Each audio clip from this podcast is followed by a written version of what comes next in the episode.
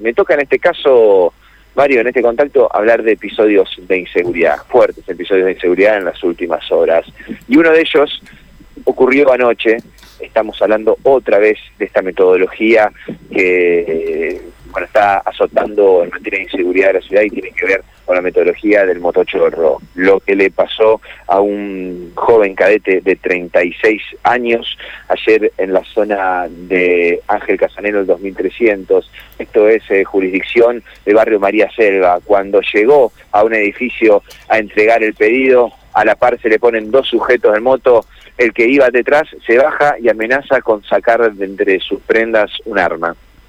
le pide la llave de la moto, lo cierto es que el cadete con el pedido en la mano le entrega la llave de la moto, el sujeto la arranca y se da en la fuga. El hombre que lo trajo en su en una motocicleta, bueno, y la motocicleta también del cadete. En este caso quedó el, trabajador eh, sin su medio de transporte, lo cierto que al tener un sistema de alarma, según pudimos hablar con este chico en off,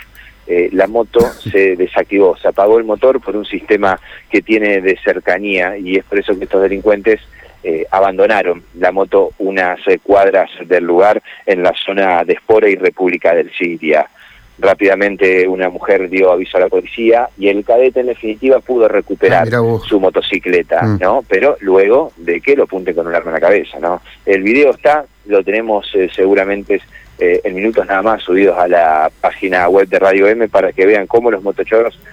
actúan otra vez en la ciudad de Santa Fe, en este caso en barrio María Selva. Y ahora nosotros estamos en la zona del Hospital de Niños porque queremos eh, conocer el estado de salud de un joven de 14 años, un menor que ayer cerca de la medianoche en la zona de 4 de enero y Callejón Roca, en el norte de la ciudad, estaba en la vereda y fue herido de arma de fuego eh,